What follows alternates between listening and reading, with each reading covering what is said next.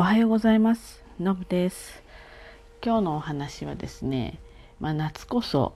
太陽を味方につけようっていうそんな話です。ちょっとねこのところね連日、まあ、低気圧っていうか前線が停滞前線が停滞していて、まあ、各地でねあの雨が長いですよね。多分雨降ってないの北海道ぐらいなんですかねもうここの関東もずっと雨ですし、まあ、西日本もねあの本当に大きな被害が出たりしていてちょっとこうねいつもの夏とまたちょっと違うような感じのところありますね。ですのでちょっとね夏の気分は少しなくなってしまうんですけれどもちょっとこの前線が少しねまああの遠ざかるとまたちょっと夏の暑さがね戻ってくるんじゃないかなと思います。まあ、季節としてはね秋の方に向かっているんだけどまだまだ残暑も厳しいと思うのでね、えー、まあそんな夏に、まあ、貴重な太陽光をですね得てで体を丈夫にしようっていう今日そんな話ですね。以前にですねあの骨の話をこのラジオの100回記念かなんかの時に骨の話をしたことがあるんですけれども、まあ、カルシウム取ってれば骨は強くなるっていうねこの間違った日本のカルシウム神話があるわけですよね。でカルシウムは大事なんだけれども同じまあ割合がちゃんとあるんですけど割合で、えー、マグネシウムとかビタミン D を取らないとむしろ体に悪いとちょっと蓄積されてってしまうと血管の中とかにねそういったあなんですかねあのまあ、こう溜まってしまうようなカルシウムがねっていう状況になるのでこのマグネシウムはしっかりとっていきましょう、えー、ビタミン D を取っていきましょうっていうお話ししたんです。なのでこれは皆さん今一度思い出してねカルシウムばっかり取ってると偏ってしまうのでにがりとかをねちょっとこう水分に入れたりしてバランスよく取っていくことが大事でカルシウムをどんどん取っていくとマグネシウムとかビタミン D もどんどん必要になってくるので、えーカルシウム分は少し抑えてそういったものでバランスをとっていくといいんじゃないかなと思うんです。でビタミン D はですねその時もお話ししたんですけれども紫外線からしか、まあ、得られないってお話をしたんですね。で食事からも得られるんですよ。食事からも得られるんだけれども食事からだけだとやっぱり足りないです。あのえー、紫外線と食事とバランスよく取らないとダメだっていうことなんですね。でそもそもビタミン D ってすごい大事でビタミン D が不足するとどうなるのかっていうことですね。まず今お話しした冒頭にお話しした骨ですよね骨のカルシウムとのバランスが非常に悪くなってやはり骨粗しょう症になったり、え、成長期のお子さんがビタミン D が足りないとやはり骨の成長に非常に影響するっていうことなんですね。で、えー、それから免疫力が上がらなくなってくるので、まあ、今ちょっとコロナとかありますけれども感染症だとかねあとはまあ、ちょっとあれですけどがんとかになりやすくなってしまったりするのでやはりビタミン D は大事と。それからですね糖尿病を予防する効果もあるんですね。ですのでやはり、えー、糖尿病もね一度かかってしまうとまあ一生付き合っていかなきゃいけないっていうものになっていきますのでね、えー、ちゃんと防ぐためにビタミン D を、まあ、意識するってことが大事なわけです。あとはですね脳の中の神経細胞のね分化とかの役割を果たしてるので不足すると、まあ、メンタル面でねちょっとこう支障をきたすあのうつ病になったりとかしてしまうんですね。ですので結構ねなんとなくこう栄養素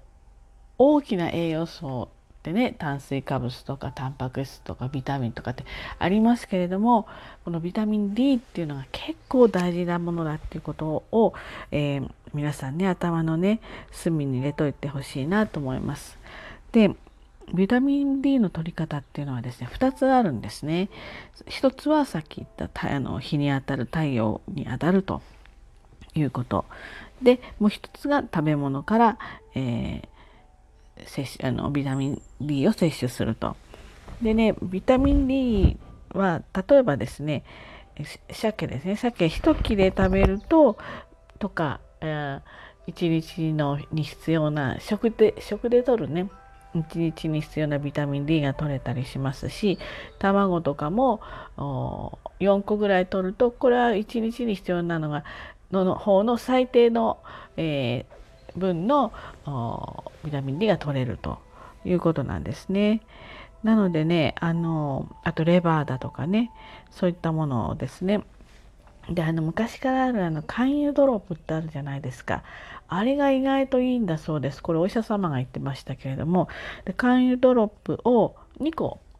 取るとまあ1日の分ある程度カバーできると。これちょっと私あまり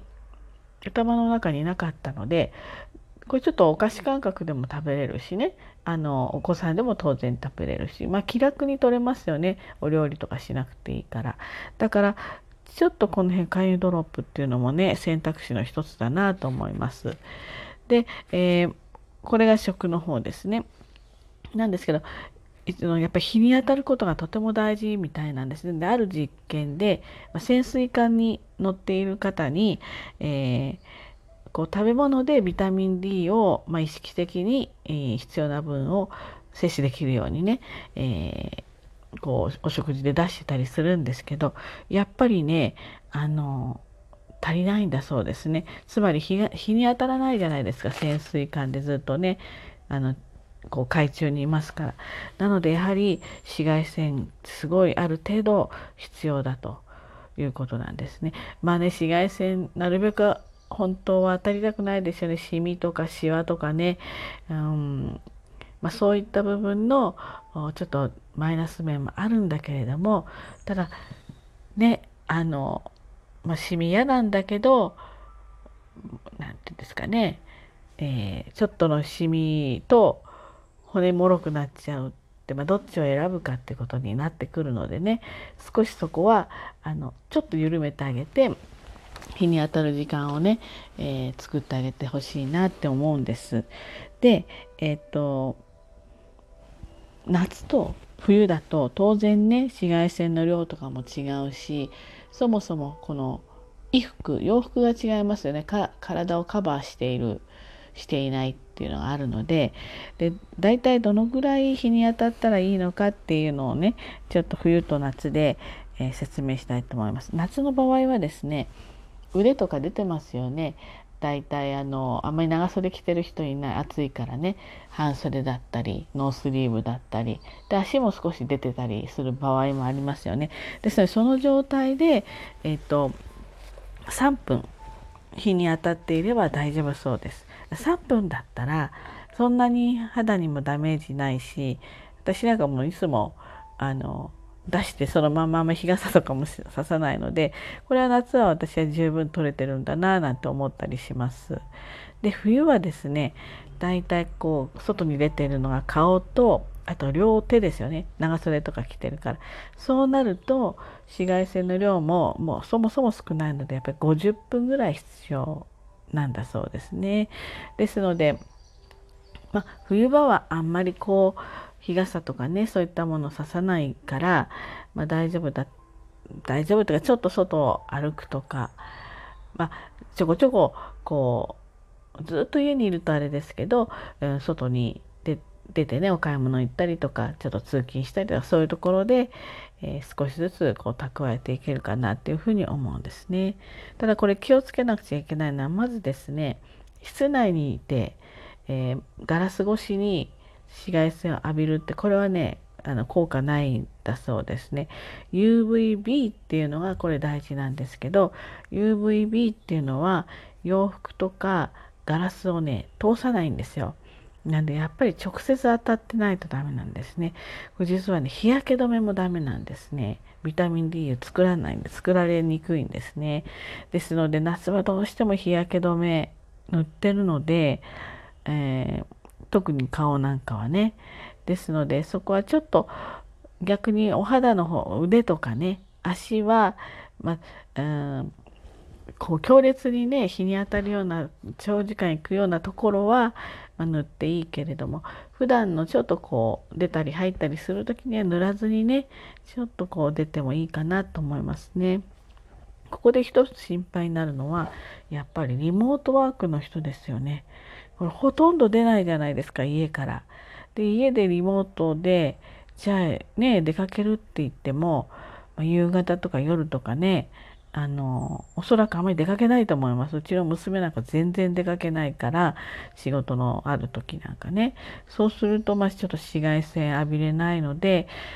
何でしょう。ちょっとお昼休みに、うん、ベランダで、えー、ちょっとね暑いんだけど少しこう浴びるとかなんかちょっと積極的にあ意識的にか。意識的にちょっと日を浴びるっていうことをあのなんか皆さん気にしていただけるとねいいかなっていうふうに思います。なのでこう夏場ですからね